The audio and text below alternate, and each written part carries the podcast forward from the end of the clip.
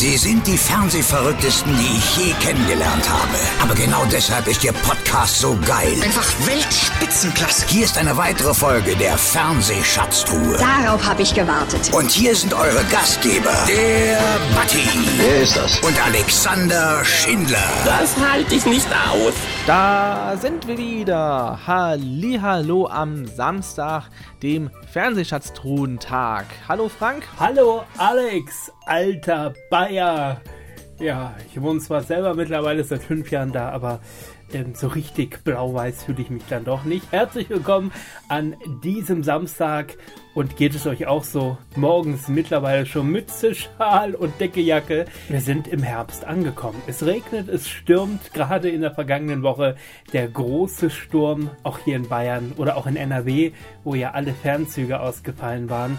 Ja, der Sommer ist vorbei, der Herbst ist da und was macht man an diesen grummeligen Tagen besonders gerne? Sich eine Tasse Tee oder einen heißen Kakao aufsetzen, sich auf die Couch unter die Decke kuscheln und die Fernsehschatztruhe hören. Schön, dass ihr mit dabei seid. Und wie immer auch der Hinweis, ähm, dass unsere Sendung natürlich auf sämtlichen Podcast-Playern ausgestrahlt wird, dass ihr uns auch äh, im Störfunk hören könnt, in Schwäbisch Hall und Kralsheim. Und dass wir auch einen kleinen Ableger haben, den Fernsehschatztruhen Medientalk. Ähm, und da unterhalten sich ja Frank und ich immer über das aktuelle Mediengeschehen, über aktuelle Sendungen. Einfach mal gucken nach dem Medientalk der Fernsehschatztruhe.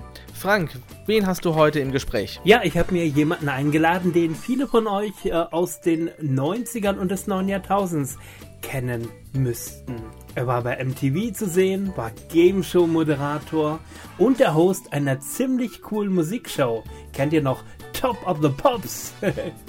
Aber wie immer hat unser Gast viel, viel mehr gemacht und er erzählt mir auch gleich, ob es ihn immer noch vor die Kamera zieht und welche beruflichen Wünsche er sich gerne noch erfüllen möchte. Ich freue mich riesig auf Holger Speckhahn. Und jetzt geht's los. Wenn ihr Feedback oder Gästevorschläge habt, dann mailt uns doch einfach an. Mail at fernsehschatztruhe.de Holger Speckhahn ist ein deutscher Fernsehmoderator. Speckhahn begann seine Karriere 1997 als Moderator bei MTV Germany in Hamburg und moderierte ab 1998 Top of the Pops auf RTL und von 99 bis 2001 auf Sat1 Sendungen wie das Quiz Jeder gegen jeden oder das Inselduell. Sein Spielfilmdebüt gab er in Anatomie, fand sich darin laut eigener Aussage jedoch eher ziemlich furchtbar. Speckhahn absolvierte eine Ausbildung zum Golfprofi und war von 2006 bis 2009 in leitender Tätigkeit an einer Golfschule an der spanischen Costa del Sol beschäftigt, organisierte Golfveranstaltungen und war auch als Golflehrer tätig. Er veröffentlichte 2006 ein Hörbuch mit Golfregeln und moderierte das einzige deutsche Golfmagazin Abschlag, das von 2003 bis 2007 auf NTV ausgestrahlt wurde. Speckhahn spielte in der im Jahr 2004 veröffentlichten Krimikomödie Der Wichser die Rolle des Buckligen von Soho. Seit Ende 2012 moderiert Speckhahn diverse Sportevents für Servus TV, FC Bayern TV und Telekom Sport. Heute zu Gast in der Fernsehschatztruhe Holger Speckhahn. Ja, schönen guten Tag. Grüßt euch. Hallo Holger, ich grüße dich. Hallo. Ähm, jetzt habe ich natürlich, hat sich so ein bisschen als erste Einstiegs, äh, Einstiegsfrage etabliert. Womit bist du denn als Kind im Fernsehen aufgewachsen? Was sind also deine allerersten Kindheitsfernseherinnerungen? Naja, also das ist ja irgendwie so, ich glaube, es ist ja, geht vielen so in meinem Alter, das war natürlich Wetten das. Ja, das ist ja immer so die, ja, die Familiensendung gewesen und ich glaube, es waren auch so Sendungen, ähm, ja, die Familie ähm, ja irgendwie vor den Fernseher gebracht haben. Also das war auf jeden Fall etwas. Ähm, an so Serien kann ich mich noch äh, dran erinnern. Ein Colt für alle Fälle. Ne, und dann in der Jugendzeit natürlich Tom und Jerry und solche Sachen. Ja, also viele Sachen, die es heute einfach nicht mehr gibt, muss man ganz ehrlich sagen. Ja, ist das schade, sagst du manchmal, ähm, dass, äh, ist schade, dass diese Klassiker so ein bisschen in Vergessenheit geraten sind? Ach ja, irgendwie ist es ja immer schade, wenn es Klassiker nicht mehr gibt. Ne? Aber wenn es sie noch geben würde, wären sie auch keine Klassiker mehr, so ungefähr. ne? Aber ähm, ich glaube, man muss ja immer so ein bisschen mit der Zeit gehen. Und ähm, ich äh, mache das jetzt auch schon ein paar Jahre und die Zeiten verändern sich halt. Und ich meine, guck mal, was durch das Internet alles passiert ist oder durch Influencer, Instagram und und und. Ähm, ich glaube gar nicht, dass Klassiker immer tot sein müssten, wenn man sich vielleicht was überlegen könnte, wie man sie an die, an die heutige Zeit auch anpassen kann. Aber alles, was heute ist, muss jetzt auch nicht besser sein als das, was damals war. Ne? Wenn man mal ganz ehrlich ist, ähm, es funktionieren ja auch ähm, Dinge, wo Elemente von früher drin sind. Guck dir das äh, Projekt an, Wer steht mir die Show? Da hat ja auch Thomas Gottschalk mitgewirkt. Und wenn man ganz ehrlich ist, war es auch ein wesentlicher Faktor, dass er da mitgewirkt hat, dass es auch ein Erfolg wurde. Definitiv. Also ich habe mich sogar manchmal gefragt, ob es nicht noch ein bisschen äh, toller gewesen wäre oder, oder in der Schlagfertigkeit, ähm, wenn es dann noch live gewesen wäre, weil Gottschalk natürlich live besonders gut ähm, sich in Szene setzen kann. Aber in der Tat muss man sagen, ähm, ein richtig cooles Konzept und schön, dass es auch in die zweite Staffel gehen wird. Ja, ich finde das, ich das super. Ich, ich, ich, das, das hat noch was. Ich finde es auch ganz gut, wenn es mal so dieses klassische Fernsehen wieder gibt. Man sieht ja auch an dem Erfolg, dass sich Leute anscheinend auch danach sehnen, ne, dass sowas immer mal wieder auftaucht. Das heißt ja nicht, dass das jetzt ausschließlich so stattfinden soll. Aber ich glaube, es tut mir ganz gut, wenn, wenn es mal wieder so ein bisschen klassisch ist, so ein bisschen normaler und trotzdem lustig. Ne? Also es war ja unheimlich unterhaltsam. Ja, jetzt ist die Frage natürlich, hast du gerade schon gesagt, die Influencer und Co. Ähm, es ist, also jetzt muss ich sagen, wenn ich so an meine Kindheit zurückdenke, das waren einfach noch Fernsehgesichter die hatten eine fundierte Ausbildung, die konnten was. Ähm, heute hat man das Gefühl, ich halte mein Gesicht ein paar Mal in die Webcam und bin schon im Fernsehen zu Gast, oder? Ach, ich würde das jetzt nicht so sagen. Ich hatte auch keine fundierte Ausbildung. Nämlich hat man auch, also mich hat man auf der Straße angesprochen, um zu MTV zu gehen. Äh, das, das will ich jetzt gar nicht mal, mal so sagen. Aber äh, ich glaube, ein bisschen, was der Unterschied ist. Damals, als ich das dann ähm, gemacht habe, wusste ich natürlich auch nicht, wohin das geht. Ich, ich wäre auch mal, äh, ich muss ihn echt mal fragen, ich habe ja damals ein TV gemacht mit Christian Ulm zum Beispiel, eine Julia Vallet war dabei und und und. Ich glaube, der Christian hatte auch noch keine fundierte Ausbildung, als er damit angefangen hat. Aber ich, ich, ich frage ihn mal und sag dir dann Bescheid. Ähm, also das ist ja auch, es ist ja auch Jugendfernsehen. Ne, wir waren alle ich habe, glaube ich, mit 22, 23 angefangen. Äh, woher soll die fundierte Ausbildung auch kommen? Ja, man kann, ne, wenn du Abi gemacht hast, dann damals musste man noch Zivildienst machen oder Wehrdienst, wie auch immer.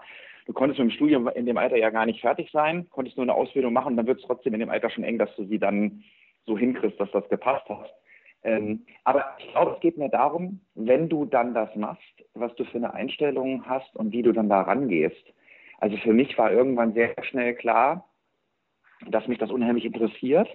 Und dann habe ich mich da einfach reingeworfen und habe natürlich sehr viel Learning by Doing gelernt. Also mich hat das Filmmachen immer interessiert und äh, ja, Dinge sich angucken, zu schneiden, was weiß ich. Ne? Und so ist dann etwas entstanden, was ich heute mache, wenn man ganz ehrlich ist.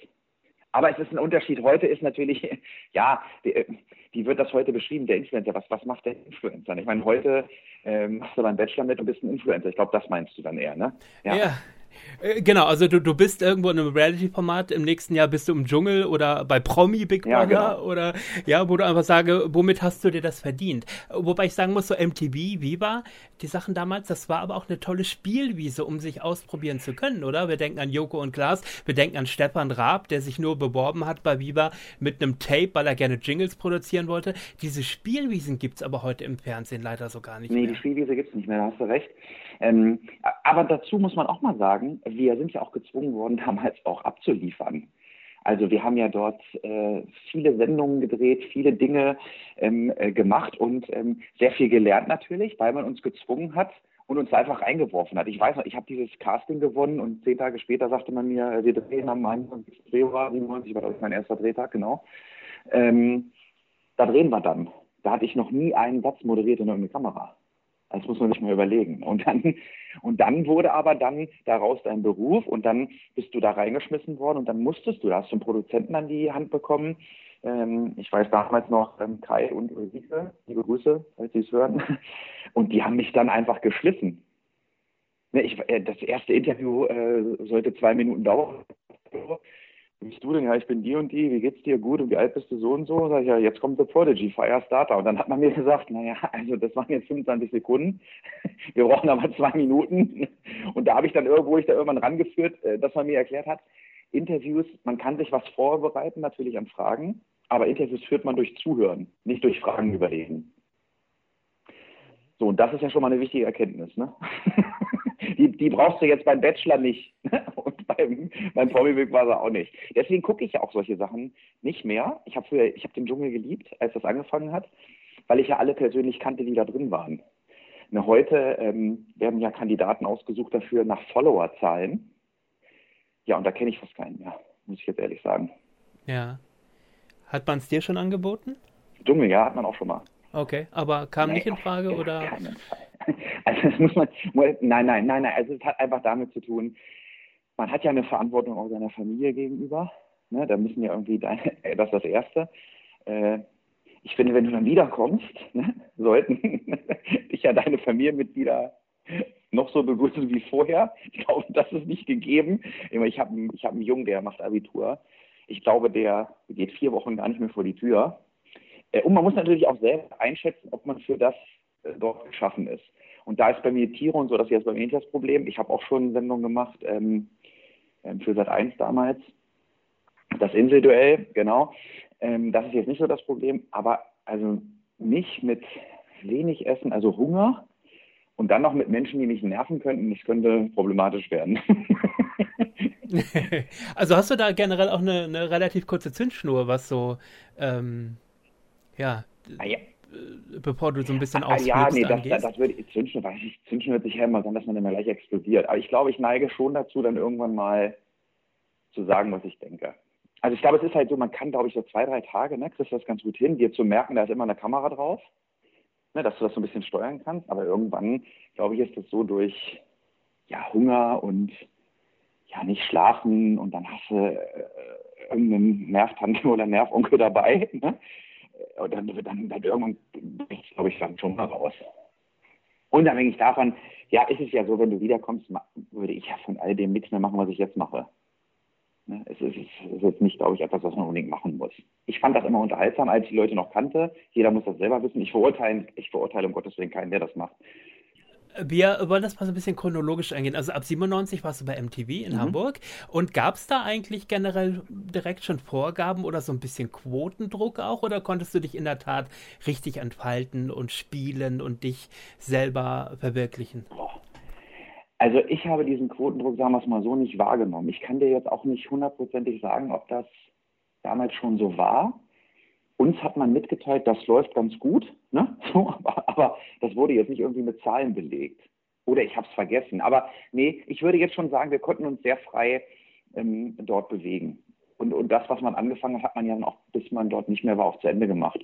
Von daher ähm, ist es, glaube ich, ganz gut gelaufen. Dazu muss man aber sagen, was damals natürlich auch Musiksender noch eine andere Bedeutung hatten. Es waren vor allem noch Musiksender. Ja, genau, also bei mir ging das ja schon los hier mit Quicks und hier diese, weißt du, diese, diese Messenger-Dinger, die du am Gürtel hattest. Und, und dann ging das, bei mir ging das zum Ende los, als ich zu RTL gegangen bin. Äh, da ging das los mit diesen ganzen Klingeltönen. Weißt du, dass du nur noch Klingeltöne gehört ah. hast. Und da hat. Das Jamba Sparbo. Ja, genau. Da hat das übel angefangen. Okay. Also da hast du gemerkt, das äh, ist eventuell auch nicht äh, meins und ich bin froh, dass ich da ein Angebot von RTL hatte. Ach nee, das, das will ich jetzt nicht sagen. Nicht meins wäre wär unfair. Ich habe da MTV ganz viel zu verdanken und vor allen Dingen den Leuten da, habe da sehr viel mitgenommen, sehr viel gelernt und vor allen Dingen, un, also vielleicht mit die ja, geilste Zeit meines Lebens gehabt, muss man ehrlich sagen. Ähm, aber das hat mich genervt. Das hatte aber jetzt ich habe das auch schon verstanden, dass man das ja gemacht hat, weil man damit Geld verdient hat, um Gottes Willen. Aber es hat mich beim Gucken genervt. Also wenn ich meinen eigenen Sender geguckt habe, haben mich die Klingeltöne genervt, so würde ich es mal sagen. Aber das wäre kein Grund gewesen, dort wegzugehen. Also das war einfach ein Angebot, was ich hatte und ja, dann habe ich halt den nächsten Schritt gemacht. Ja, und der kam ja dann auch relativ schnell, ein Jahr später, 98 ging es dann los mit Top mhm. of the Pops. Samstag 17.45 Uhr RTL. Kannst du dich erinnern, ähm, war die Popularität auf einmal eine andere als bei MTV? Ja, das war schon was anderes. Also MTV war ja sehr, ähm, ich sag's mal, sehr jugendlich. Ne? Also wenn wir in den Zielgruppen reden, war das, glaube ich, eher so diese Zielgruppe ja, 14 bis 25. Gibt's ja nicht, aber 14 bis 29. Vielleicht schon ein bisschen hoch. Vielleicht war es sogar eher 14 bis 19. Und durch so einen Sender wie RTL ist das natürlich größer geworden. Ja, also die hatten ja damals irgendwie, wir waren ja schon irgendwie so diese, diese Brücke zum, zum Star irgendwie, ne, bei MTV. Also das war damals schon so, wenn du, äh, ich kann mich daran erinnern, wenn jetzt irgendwann habe ich gar nicht drüber nachgedacht, mir einfach ein Stück Käse kaufen im Supermarkt. Da war aber 13.30 war die Schule aus. Das war fast gar nicht möglich. Ich habe ein Chaos verursacht da irgendwo im Rewe, wo ich war. Ne, und äh, da also das soll sich jetzt gar nicht so wichtig anhören, aber das war halt damals irgendwie so, ne? Da waren vielleicht äh, wir damals in dieser MTV-Viva-Zeit, waren so ein bisschen das, was heute ja unheimlich erfolgreiche Influencer sind. Ne? Ähm, äh, und da ja, war man vielleicht auch immer so Vorbild. Wir haben ja auch immer, oder so, so, ja, so ein Idol irgendwie, was ja Quatsch ist, wie ich mich nie gesehen habe, aber da kam, was bei uns ankam, da beim Management oder Sender an Anfragen, wo hast du die Hose her, wo hast du den Pulli her, die Jacke, Schuhe, was weiß ich, ne? Also, das ist ja heute ähnlich, nur heute machen Leute halt Stories ne, und bewerben das irgendwie. Und bei uns war dies das auch noch auf einem anderen Kommunikationsweg, sagen wir es mal so. Kannst du dich äh, an einen ganz besonderen Auftritt bei Top Pops erinnern, wo du sagst, ah, da war ich schon richtig stolz, dem oder der mal begegnet zu sein? Boah, da da ja alle waren. Ne? das, ist echt, das ist echt schwierig. Ich glaube, du kriegst, wenn du in, in diesem Job bist, kriegst du einfach irgendwann also eine Routine da rein, dass die alle gleich sind. Also im Sinne von, Ne? Genau, das wird irgendwie nochmal, die siehst du halt nicht mehr an als, ich, ich sag mal so, da, da war irgendwann mal äh, Jennifer Lopez da, die hatte, die wollte dann irgendwelche Lilien haben da und was weiß ich, das sind so kuriose Geschichten, ne, was die dann da alles so haben wollen, ne? Äh, damit sie kommen und sowas. Aber jetzt die Person an sich, hast du jetzt ja auch nicht so viel Kontakt zu, ja, du quatsch mal da fünf Minuten, wie geht's, wo kommst du denn gerade her, wo geht's als nächstes hin? Ich glaube, man gewöhnt sich so dran, dass da, dass man so einem Superstar gegenübersteht und äh, sieht den dann halt auch nicht so als als Superstar. Also was mich mal beeindruckt, muss ich sagen, ich habe mal, äh, aber das war MTV-Zeit noch Michael Jackson getroffen und äh, das war jetzt, ja, da werde ich noch Pop, ne? Das war jetzt so mein mein Highlight, würde ich jetzt mal äh, sagen. Und der war aber auch einfach, der war ja Zucker, ne? total nett, freundlich, so und oft wird ja auch. Gab's, gab's, Bitte? Ja, gab es da einen riesen Fragenkatalog, was du alles nicht fragen darfst bei Michael Jackson, oder? Nö, Nö das gab's nicht. Nö, das war ganz, das war ganz entspannt, muss man sagen. Also die ganze Szenerie war sehr entspannt. Ich muss dir auch ganz ehrlich sagen, die, äh, die ganz, ganz Großen, ne? Oder die richtig was auf dem Zaun haben, was erreicht haben, sind auch viel einfacher, als die, die denken, sie hätten schon was erreicht. Ja, ja, in der Tat. Mir ging das mal so auf den Biber-Kometen. Das müsste 97 oder 98 gewesen sein, ähm, habe ich auch mal ein Interview mit Robbie Williams äh, gehabt und habe im Vorfeld gedacht, oh mein Gott, ähm, mal gucken, wie das wird. Ja. Genau. Und der ist so cool und so geerdet ja. und ähm, das hat richtig Spaß gemacht. Und dann habe ich hinterher gedacht, okay, und da hast du einige nationale Künstler, sag ich mal, äh, wo es dann immer heißt, nee, also das bitte nicht fragen und bitte, also das auch nicht, nee, das können wir bitte nochmal neu formulieren und also, äh, ja, wie du sagst, da erkennt man doch den, ja. den wahren Und das ist auch so bei Robbie Williams, kann ich dir nur bestätigen, weil ich habe Robbie Williams mal kennengelernt, ähm, bevor ich bei MTV war. Also als ich noch gar nicht irgendwas mit Fernsehen zu tun hatte. Und da saß ich mal aus Versehen neben ihm, acht Minuten, ein super Typ.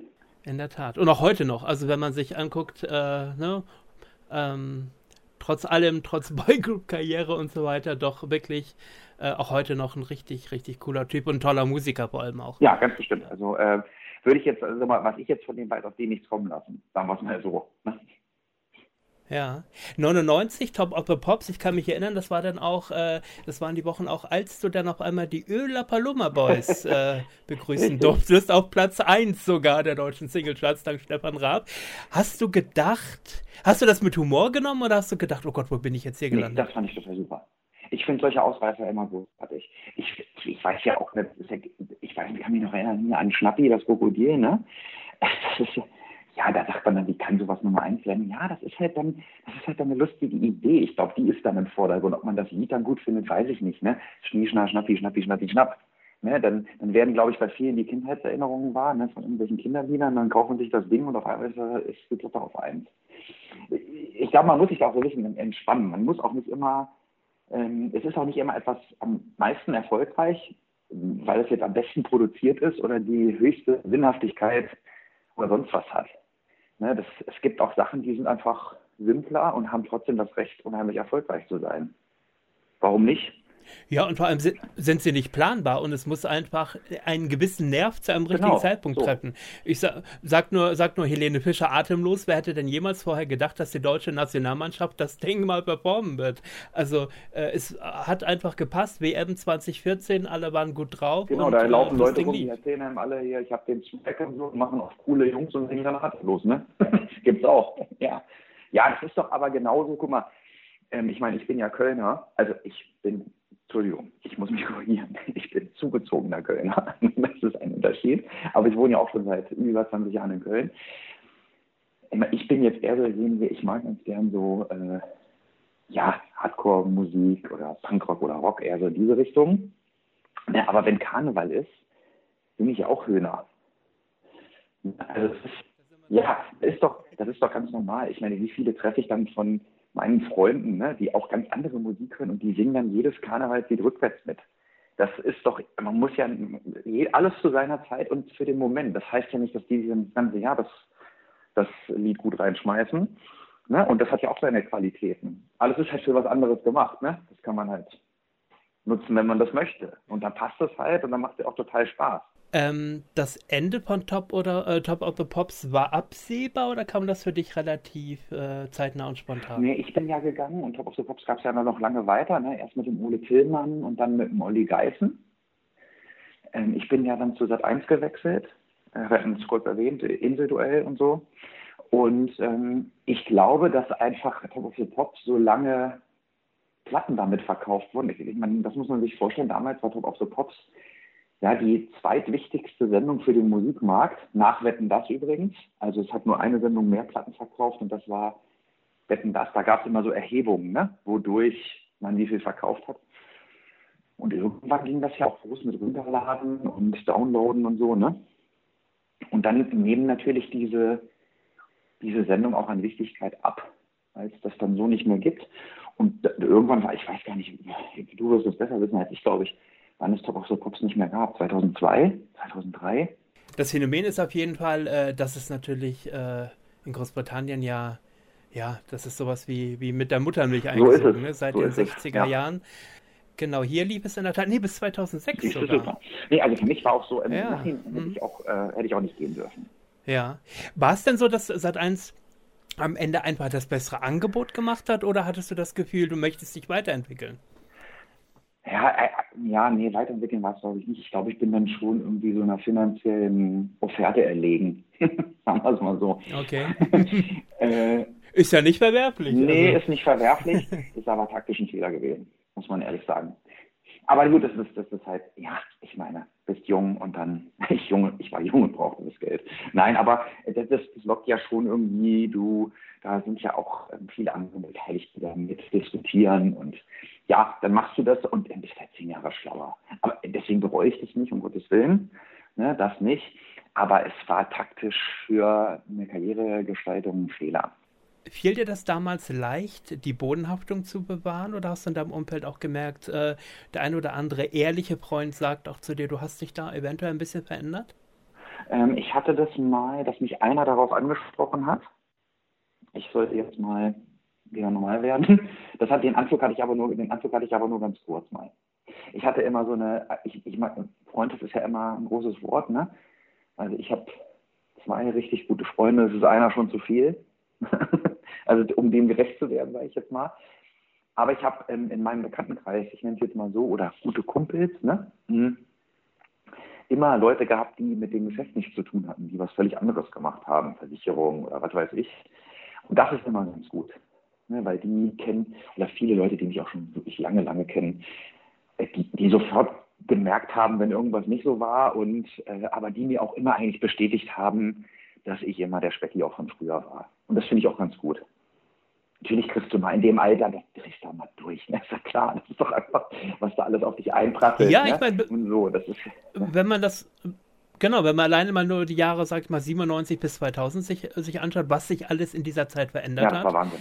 Ähm, das muss man auch erstmal. Ja, aber wie gesagt, so das ist halt auch bisschen, ne? man, man man kann das nicht sagen, man darf das auch damit nicht begründen. Da ist ja drei Jahre ganz viel passiert, wir sind alle arrogant geworden und durchgedreht. Das ist totaler Blödsinn. Wenn du eine vernünftige Erziehung genossen hast und deine Eltern in Ordnung sind und du einen ganz guten Bekanntenkreis hast, dann darfst du jetzt auch nicht durchdrehen und ein Arsch werden. Nur weil du, keine Ahnung, irgendwas machst, was jetzt Leute interessiert, weil sie es im Fernsehen gucken.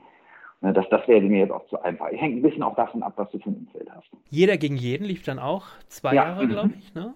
ähm, täglich, Montag bis Freitag. Richtig. Das heißt, ihr habt, äh, gehe ich davon aus, auch ähm, am Tag da gerne mal drei, vier, fünf Folgen produziert. Ich glaube, wir haben War das für dich? Tagen immer, also fünf pro Tag. habe immer 20 gemacht in einer Woche. Oder war das für dich ein an Entschuldigung. Ja, Entschuldigung. ja, du bist dran. War das für dich ein anderes Arbeiten? Also richtiges, ja, fast schon ein bisschen Fließbandarbeit oder wie hast du das empfunden? Nee, ich habe es nicht als Fließband empfunden. Ähm, ich habe dort auch Spaß gehabt, muss ich sagen. Es war was völlig anderes, eine, eine Quiz-Sendung. Äh, das war natürlich schon im Akkord. Ne? Also wenn du dann zu Sendung 5, hast du morgens um 8 angefangen und zu Sendung 5 um 18 Uhr da reinpappelst und hast dann das Cheerleader-Special. also, da brauchst du auch schon Nerven. so, also ich, ich, empfand das als anstrengend durch die Masse, ne, die wir da gemacht haben.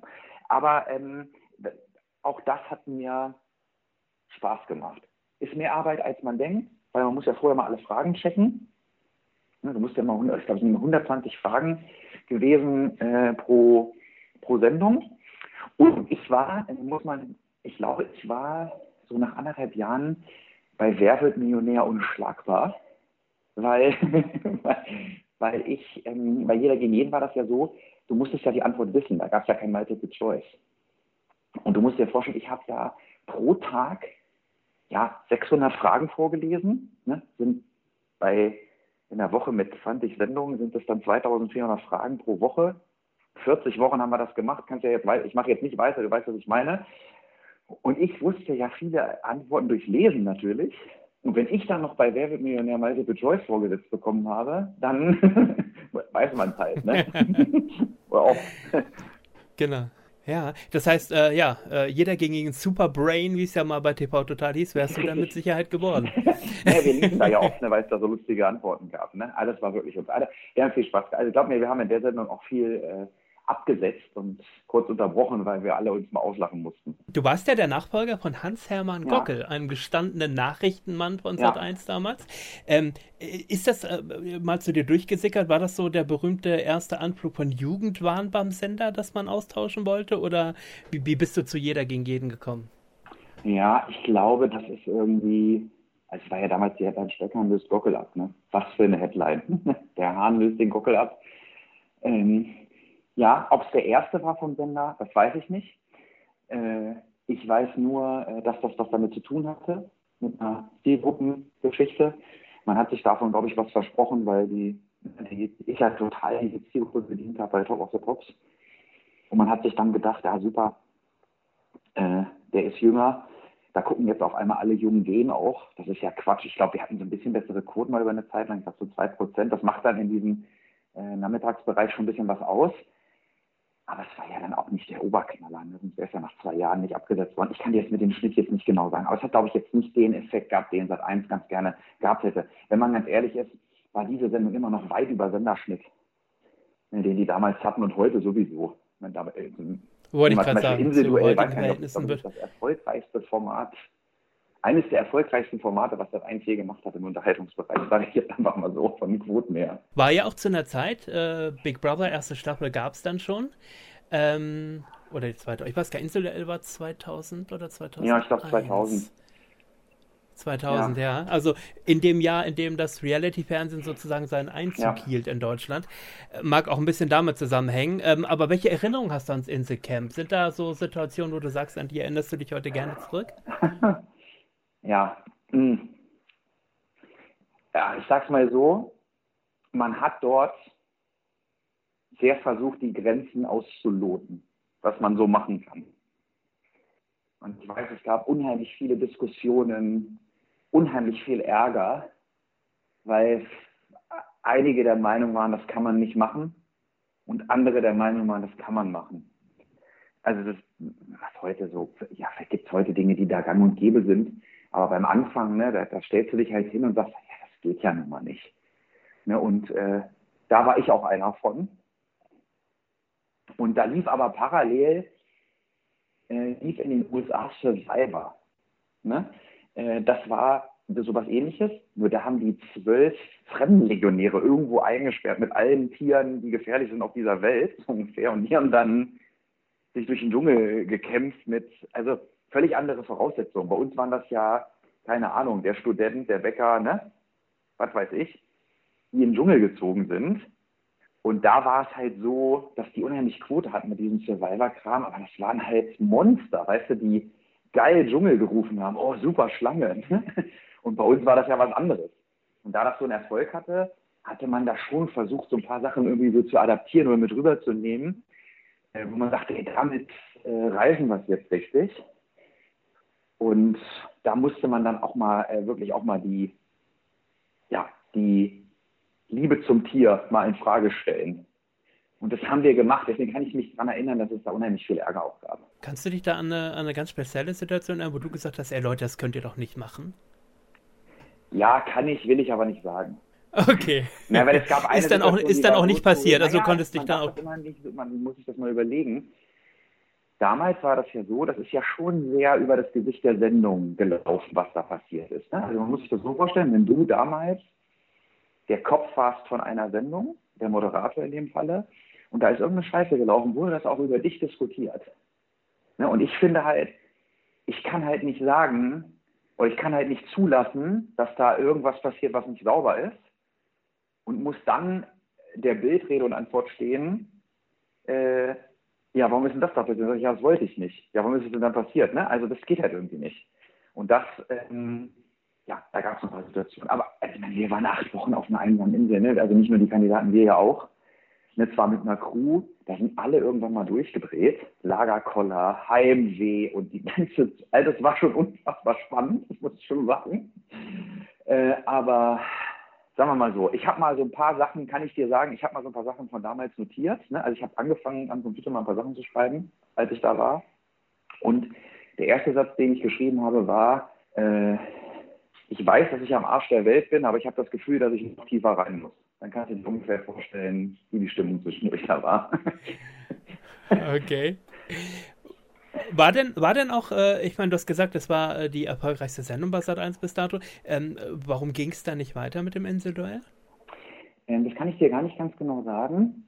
Also, ich, ich muss noch mal dazu sagen, ich äh, weiß nicht, ob das jetzt wirklich definitiv die erfolgreichste war, aber wir hatten dort auf zwölf Sendungen Schnitt, glaube ich, von knapp 20 Prozent.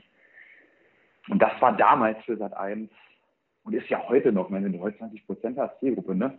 Muss ich dir jetzt nicht erzählen. Äh, das war damals eine Sensation eigentlich. Ich kann es dir eigentlich gar nicht sagen, warum das nicht nochmal stattgefunden hat. Das weiß ich nicht. Okay, am Ende vielleicht auch Produktionskosten oder Ach, so. Das weiß ich. ich denke ja, mir, dass das ja auch alles glaub, ja auch. Das war nicht so teuer, muss ich dir ehrlich sagen. Ne? Da wurde vor Ort gedreht. Da ist jetzt ja auch nicht nur riesig aufgebaut worden. Da ging es ja dann doch sehr um die Geschichten auch der Menschen und so. Ähm, das kann ich mir nicht vorstellen. Ich glaube schon, dass man das äh, gut verkauft hat auch, dass man da auch Gewinn gemacht hat. Aber ich, ich weiß es, äh, ich kann es dir wirklich nicht sagen. Ich weiß es wirklich nicht. Ähm, jetzt sind wir an dem Punkt, wo ich mich gefragt habe, warum ging sozusagen das Showtreppchen für Holger Specker nicht weiter nach oben? Warum gab es nicht die nächsten tollen Angebote, wo ich dich habe wiedersehen können? Ich glaube, ich habe zu, ähm, in zu kurzer Zeit einen Sender gewechselt. Deswegen habe ich das vorhin auch gesagt, mit ähm, hätte ich mal bleiben sollen. Äh, das kann man nicht so sagen. Obwohl es ja eigentlich relativ erfolgreich war. Ähm, dann ist die Nachfrage nach was anderem und dann will man was anderes haben, dann ist, passt man vielleicht da so nicht mehr so rein, dann äh, ist es halt so. Und dann ähm, kannst du auch nichts mehr dagegen machen. Ich kann dir den Grund wirklich gar nicht sagen. Ich würde dir sagen, aber du musst, dieses Geschäft läuft ja auch so, dass du oft zur richtigen Zeit auch am richtigen Ort sein musst. Ne? Es hat auch ein bisschen was mit Glück zu tun. Ne? Dass du gerade frei bist, wenn was Neues und die wollen dich haben und ja, äh, so, aber dein, dein Wunsch wäre es schon gewesen, da durchaus ähm, voranzukommen in dem Bereich? Ja, wäre wär damals mein, mein Wunsch gewesen. Es hat ja aus allem immer irgend, alles hat ja immer durch das andere dann eine Konsequenz. Ne? Dadurch, dass das nicht so war, ist mein Leben dann halt ein bisschen anders geworden. Und das ist auch in Ordnung so. Also, und da ich äh, mache viele tolle Sachen heute, die ohne diesen Break ja nicht entstanden wären. Muss man auch ganz ehrlich zugeben. Ich bin sehr hinter die Kamera gerückt, hauptsächlich, mache sehr viele Sachen und äh, bin total glücklich damit. Also von daher, äh, ist, da schaue ich jetzt irgendwie nicht wehmütig hinterher. Ich habe damals, da habe ich schon mal ein halbes Jahr, Jahr, Jahr so für gebraucht, das zu verknusen, weil jeder, der sagt, das steckt der einfach so weg, der lügt ja auch. Weil ähm, am Ende ist es so, du kriegst ja deine Kohle, um deine Miete zu bezahlen, aber ja, deine eigentliche Bezahlung ist ja Applaus und der ist auf einmal weg. Und das musst du natürlich erstmal verarbeiten. Die Schauspielerei war auch ein Thema. Ich konnte nachlesen. ähm, äh, äh, beim Film Anatomie wärst du nicht begeistert gewesen, dich hinterher gesehen zu haben. Warum denn das? Weil das ein unbewohntes Feld ist. Also ich habe dafür ja Unterricht genommen ne? und ähm, ich meine, ich bin da zum Set gekommen, da saß Anna Los, Franka Potente, Benno Schürmann, Traugott Bure, Sebastian Blomberg. Also da bist du ja schon mal ein bisschen nervös. Ne? Und die gucken dich alle an und fragen dich, was du mit Vogel von Top of the Pops jetzt hier? Also das muss ja irgendwie so. Und ich, ich habe denen dann gesagt, grüßt euch. Und habe wirklich irgendwann ganz offensiv gesagt, ich weiß, ihr wundert euch, dass ich da bin. Äh, ich kann euch sagen, ich bin hier nur für die Zielgruppe zuständig, 14 bis 24. Ich gebe mein Bestes und wäre total nett von euch, wenn kein Schauspieler, wenn ihr mir so gut helfen könntet, wie es irgendwie geht. Und dann haben die sich kaputt gelacht und haben gesagt, ja klar, helfen wir dir. Und dann war das Eis gebrochen. So, und dann haben die mir ganz viel geholfen. Das war toll. Und, Ja, und, und, trotzdem hast du aber gemerkt, oh, das könnte durchaus ein zweites Standbein werden oder war dir relativ schnell klar, ah, ich weiß nicht, ob ich mich da so nee, wohl fühle? Da fühle ich mich nicht so wohl, da muss ich so viel warten immer. Das ist, ich muss ja schon in meinem Job jetzt viel warten, da muss ich noch mehr warten, das war mir viel zu warten. Aber ich hatte noch mal so ein, zwei Sachen, wo man mich gefragt hat, weil, aber jetzt nicht, weil ich das so geil gemacht habe, sondern das lag ja an dem Erfolg von Anatomie. Ne? Danach hast du Angebote gekriegt ohne Ende. Ich war aber exklusiv bei Sat 1 und damals wollte der Chef von Sat 1 nicht, dass ich noch woanders Schauspieler. Die berühmten Sat 1 Filme. Oder? Die, ja, die gab es zu dem Punkt ja, ja äh, glaube ich, wöchentlich, ja, aber, den, den Sat 1 Film. Jetzt nicht ja. mit Ding und Kinosachen. Und man wollte Ach das so, okay. 1 nicht, wie auch immer. Aber das ist auch völlig in Ordnung, weil das war einfach nicht meins. Aber wenn dann bestimmte Leute äh, dich anrufen, ob du dir das vorstellen kannst, dann denkst du trotzdem drüber nach, wenn die einen großen Namen haben. Ne? Dann, wenn wir dann in deiner Vita ein bisschen äh, weiterschauen, ja, du hast gesagt, du musstest das, hast ein bisschen Zeit gebraucht, um das zu verknusen, dass jetzt eventuell die große Showtreppe nicht mehr wartet, sich ein bisschen anderweitig orientieren. Da gab es so Dinge 2004 wie die Motorrad-WM, Focus TV mhm. Auto. Das heißt, äh, du bist ein bisschen mehr in die Moderation gegangen, später ja auch äh, Servus mhm. TV. Ähm, ist das das Feld, wo du dich auch heute noch richtig gut aufgehoben fühlst in der Moderation? Ja, also ich ähm, bin so dankbar dafür, dass ich in den Sport gegangen bin. Das ist genau mein Ding. Das ist auch das, was ich machen will. Und äh, das macht mir total viel Freude. Und äh, ja, da kann ich mich wirklich über, über gar nichts beschweren. Wir machen das da heute dann über Magenta Sport mit der Firma ThinkSpool. Und das ist so ein Hafen, in dem ich mich total wohlfühle und angekommen fühle. Und da habe ich sehr viel mitgenommen, sehr viel gelernt, sehr viele gute Menschen kennengelernt. Und das ist genau meins. Und das ist auch für die nächsten Jahre weiter angedacht, oder? Ja, ja ich mache ja ähm, viel noch Imagefilme und solche Geschichten und bin als ähm, Royalty-Producer unterwegs auf dem Ü-Wagen. Das mache ich auch. Äh, aber wenn das erstmal so bleibt, dann bin ich damit erstmal zufrieden. Mhm. Man hat mir gesagt, ich muss unbedingt noch das Thema Golf ansprechen. ähm, welches Handicap hast du ich eigentlich? Ich habe gar keins. Ach so, okay. Trotz, äh, trotz äh, dieser jahrelangen Golfbegeisterung und. Nee, das äh, bedeutet ja, dass ich null habe, also dass ich praktisch pro bin. Also ich habe ja eine Ausbildung zum, zum äh, Golf-Professional gemacht, so nennt man das. Und habe das praktisch, ja, wie so, das ist wie eine Ausbildung, wie ein Studium, drei Jahre gemacht. Und äh, das war für mich nochmal hart, weil ich musste sehr, sehr viel lernen. Das ist man im gewissen Alter nicht mehr gewöhnt. Ne? Und aber ich stehe gerade hier und sehe die, äh, die Urkunde auch. Die habe ich hängen, bin ich sehr stolz drauf, äh, weil ich ja dann doch noch mal eine Berufsausbildung zu Ende gebracht habe. Wer hätte das gedacht? Das meine Mutter hat es nicht mehr geglaubt. Und jetzt ist sie doch stolz auf ihren Jungen. Ich hoffe, ich hoffe. ähm, was würdest du sagen, was ist, um herauszufinden, ob ich ähm, eine Begabung für Golf habe? Was ist da so, sind da so die ersten Merkmale? Hm. Also erstmal glaube ich, man muss heutzutage, man glaubt das zwar nicht, aber es gibt ja viele öffentliche ähm, Ranges und Golfanlagen und wie auch immer. Man muss erstmal den Gedanken loswerden, dass das nur was ist für Leute, die Kohle haben, weil das ist nicht mehr so. Ja, das ist ja natürlich äh, auch noch in gewissen Gegenden und Anlagen, aber in erster Linie kann ja jeder mit Golf anfangen. Ist mittlerweile auch erschwinglich geworden. Und man muss diesen Gedanken trotzdem loswerden, weil man auf so vielen Anlagen einfach auf die Range gehen kann und kann ein paar Bälle hauen. Und wenn du das machen willst, dann gehst du einfach dahin und sagst, hallo, ich hätte gerne Eisen 7, einmal linksrum, einmal rechtsrum, also für Linkshänder und Rechtshänder. Was aber nicht heißt, dass der Rechtshänder rechtsrum spielt und der Linkshänder linksrum. Man probiert das dann einfach mal aus und verlegt einen Ball hin und versucht einfach den Ball mal zu treffen. So. Und dann wird Folgendes passieren. du kannst auch ein bisschen auf der Range mal so, man braucht auch nicht immer gleich einen Trainer, man guckt mal so ein bisschen rum, wie machen die anderen das denn? Und versucht das irgendwie nachzumachen. Und bei ganz vielen ist es so, wenn die dann irgendwann mal so einen Ball mal treffen, ne, dann merken die, oh Gott, der fliegt aber weit. Und dann äh, werden viele angefixt sein davon. So ging mir das auch. Ich glaube, man muss es gar nicht so kompliziert machen, dass man jetzt irgendwo eintreten muss, sofort im Club und sofort einen Trainer braucht und so. Man, man kennt sicherlich in seinem Bekanntenkreis einen, der golft und an den hängt man sich einfach mal dran und äh, dann wirst du sehen, ob dir das gefällt oder nicht. Ich, ich, ich kenne mehr mit, ich kenne ganz viele, die gesagt haben, das ist alles scheiße, das brauche ich alles gar nicht und die mittlerweile fünfmal die Woche golfen gehen. Ja, also das, ja, das ist halt so. Das ist echt ein sehr, sehr geiler Sport. Und ich kann dir sagen, ich habe das mal gemacht, vor zwei Jahren habe ich gespielt mit meinem Sohn und mit meinem Vater. Wir haben es dann Generationengolf genannt. Ne, in welcher Sportart geht das? Ne, sind wir 18 Loch, in Portugal war das, sind wir über den Platz gegangen und haben ja mit einem Unterschied von 60 Jahren äh, zusammen eine Sportart ausgeübt und auch gegeneinander gezockt und ne, also das geht ja alles. Und äh, das war eine Riesenfreude. Stell dir vor, morgen äh, kommt ein Anruf, es meldet sich ein Fernsehsender und sagt, äh, Holger, wir möchten dich gerne wieder für die große Sendung zurückholen. Ja. Müsstest du nachdenken oder wäre dir relativ klar, was du antworten würdest? Nee, müsste ich nachdenken. Weil in der heutigen Zeit ist das ja so, das hat ja, wie gesagt, ich weiß das ja, was das für eine Konsequenz hat, wenn man wieder große Sachen macht. Du bist mehr in der Öffentlichkeit, du wirst mehr beobachtet und und und. Und ich müsste das auf jeden Fall mit meiner Familie absprechen. Also das heißt, es ist, weil ich hätte jetzt gedacht, eventuell sagst du, na, ich fühle mich jetzt in dem Sportbereich, ich fühle mich in der Moderation dort so gut aufgehoben, dass ich gar nicht mehr die große Bühne bräuchte, nee, das sozusagen. Ich, das habe ich ja nicht gesagt, dass ich das brauche. Aber ich finde, wenn, wenn jemand ähm, da ankommt und sagt, ich habe eine große Show, ne, ich würde gerne, dass du das machst, interessiert mich ja erstmal, warum der das möchte, dass ich das mache. Das ist ja schon, äh, zeigt ja sehr großes Vertrauen an meine Person, ne, wenn der das möchte.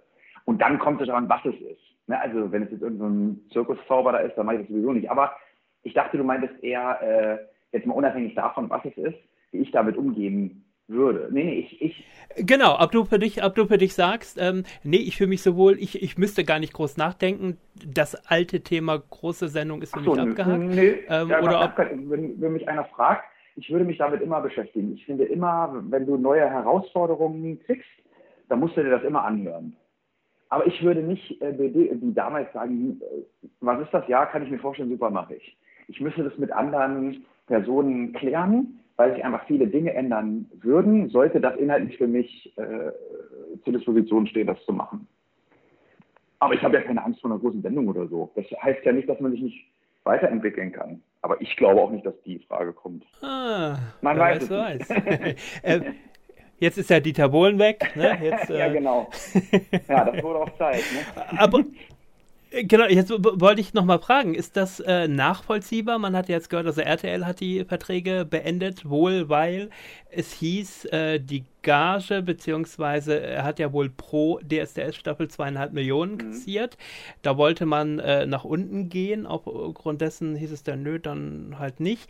Ähm, ist das ein Zugpferd, auf den man verzichten kann im Hause RTL? Oder sagst du auch, nach jetzt fast 20 Jahren DSDS war es auch echt mal Zeit? Naja, ich weiß nicht. Also, natürlich kannst du auf das Zugpferd. Ich meine, die Quoten wurden ja, auch von Jahr zu Jahr schlechter. Erstmal schlecht, das ist erstmal Grund Nummer eins. So. Und dann äh, jemandem ganz viel Geld geben, das geht auch nur, wenn er gute Quoten hat. Und wenn er die nicht hat, kann er auch nicht ganz viel Geld kriegen. Und dann kannst du auch aufs Zugpferd verzichten, weil dann ist dein Zugpferd kein Zugpferd mehr. ganz ehrlich, wenn die Quoten schlecht sind. Also nur weil es jetzt der Dieter ist. Ich habe nichts gegen Dieter. Dieter ist, war mir gegenüber immer nett und freundlich und so. Aber äh, ich, wie gesagt, wir sind wieder beim Thema, alles hat so seine Zeit. Ne? 20 Jahre, der Mann ist 67 Jahre alt und der hat ja auch einen Kultfaktor, wenn man sich das allgemein anschaut, ist ja in Ordnung. Aber wenn das so zusammenkommt, dass dich alle anderen Musiksendungen der Konkurrenten einfach wegblasen mit den Quoten, ne? The Voice und was es alles gibt, da muss ich mir ja als Sender mal was einfallen lassen. So, und dann ist es ja auch da sowieso grundsätzlich nicht geil gelaufen. Ne? Wie viel sind da gekommen und gegangen? Jetzt diese Farce mit dem Wender, ich meine, das hat man sich jetzt auch selber zuzuschreiben, dass man sich jetzt wirklich so einen holt, ne, wo man davon ausgehen kann, dass der irgendwann durchdreht. Ne? Also das ist ja, ja, irgendwann wirst du auch für deine Entscheidung bestraft.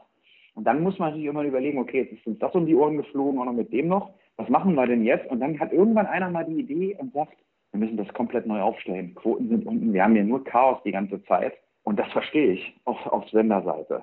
Ja, und dafür hat man einfach ja auch, man muss ja schon fast sagen, jahrzehntelang die Zitrone bis zum ja, letzten Tropfen vollkommen. ausgepresst, ohne groß was zu ändern. Ja, so, ich meine, ganz ehrlich, man hat sich dafür entschieden, beim Sender, äh, ja, ist ja ganz oft so, man nimmt jetzt Michael Wender. Den hat man ja genommen, weil der für Aufsehen sorgt. So, das ist dann, so einer ist halt ein Risiko, weil der bedingungslos für Aufsehen sorgt. So. Und jetzt ist das, jetzt kommt das mit Corona zusammen. Dann redet der nur einen totalen Schwachsinn daher. Und dann stehst du als Sender da und hast den eingekauft. So, und, und Sender müssen sich heutzutage auch mal hinterfragen, wen hole ich denn eigentlich und wofür? Und wie sehr kann ich mich auf den verlassen? Ich glaube, da sollten Sender sich mal wieder Mühe geben. Hm. War denn die Lösung deiner Meinung nach richtig, äh, ihn dann in den Folgen danach zu pixeln und äh, stumm zu schalten oder hätte man da auch anders mit umgehen können? Ich weiß nicht, das ist für mich. Das Ding war doch im Brunnen, ob du den pixelst oder nicht, ne? Das war ja dann auch egal. Ich weiß nicht. Also ich glaube, er hat jetzt ja da, wo man ihn gepixelt hat, das waren ja die einzigen Momente, wo er keinen Quatsch erzählt hat sag ich jetzt einfach mal, ne? Das hätte man eigentlich laufen lassen können. Ich, ich fand das dann, man hat es ja damit noch mehr auf den Podest gehoben eigentlich. Ja. Ja, warum durfte der jetzt nicht sagen, ob er eine Gesangsstimme gut oder schlecht findet? Hätte der jetzt ewig da Politik gemacht, okay, ist was anderes, aber ja, aber gut. Das, das stimmt. Und am Ende sagt ja auch ein Dieter Bohlen, was er gut findet oder nicht. Und seine gesanglichen Qualitäten äh, stehen ja auch nicht äh, auf dem Prüfstand. Richtig. Aber der kann ganz gut einschätzen, glaube ich, was Erfolg haben kann und was nicht. Das traue ich ihm schon. Ja, natürlich, natürlich. Das beweisen viele goldene Platten Richtig. der letzten Jahrzehnte natürlich.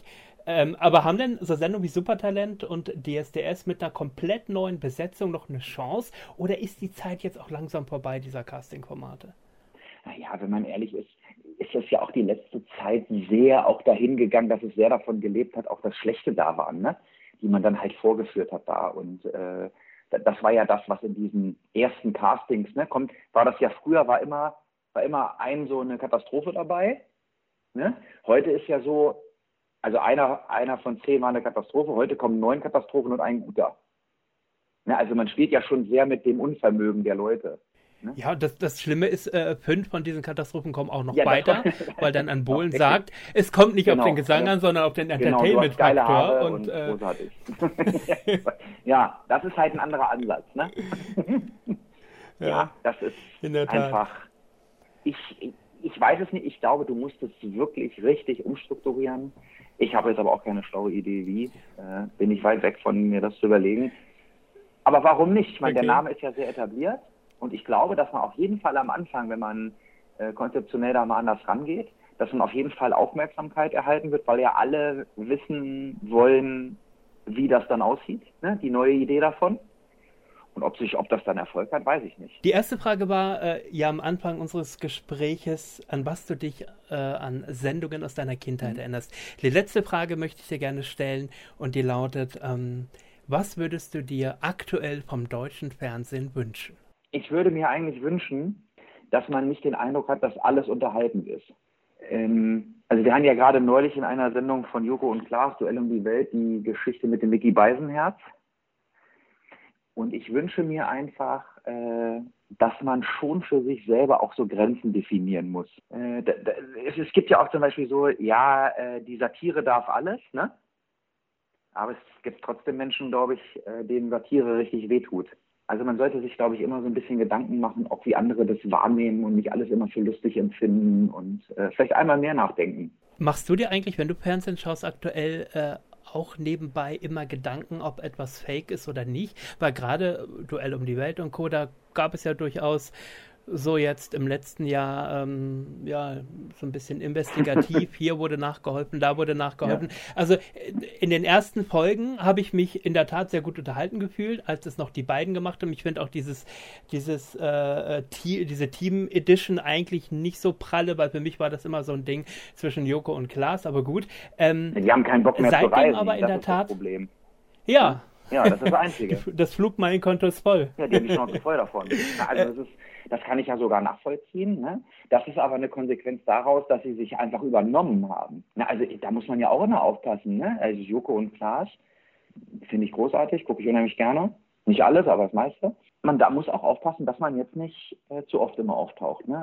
Der, der äh, Joko hat seine Abendsendung noch, der äh, der Joko, ach, der Klaas hat seine Late-Night-Show, der Joko hat seine Sendung. Naja, und die müssen ja alle irgendwie hergestellt, produziert werden. Die, das bedarf ja auch Vorbereitung und und und. Tja, und wenn die dann natürlich sich gegenseitig immer nach Indien und Pakistan schicken, dann ist das natürlich schwierig.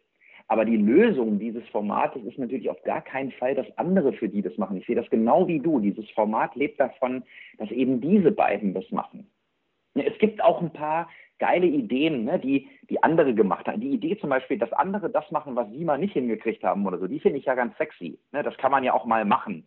So, dass man dann sagt, wir haben jetzt hier sechs Spiele, ne? vier Spiele machen Joko gegen Klaas ne? und zwei haben wir uns welche in unser Team geholt. Das fände ich ja ganz gut.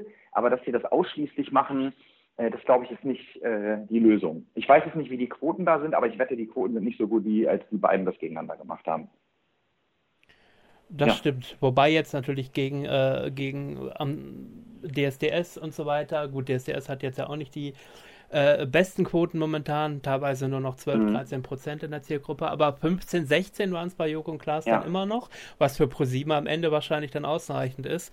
Ähm, was ich ja ganz äh, wirklich ganz toll fand, war damals äh, die beste Show der Welt, weil man dort fand ich, ähm, ja Konzepte, äh, selbst erdachte mhm. oder in der, in der Redaktion erdachte Konzepte ausprobiert hat und daraus äh, wunderbar äh, Sendungen hätte äh, ins Rennen schicken können, wo man der Meinung war, das sind Konzepte, die sich für ein, für ein Format tragen, für, für einen Abend. Ja, das finde ich auch. Ich finde sowieso, dass diese ganze Florida Connection äh, haben unheimlich viele gute Ideen und vor allen Dingen, was sie haben, ist, sie setzen alles mit sehr großer Liebe zum Detail um.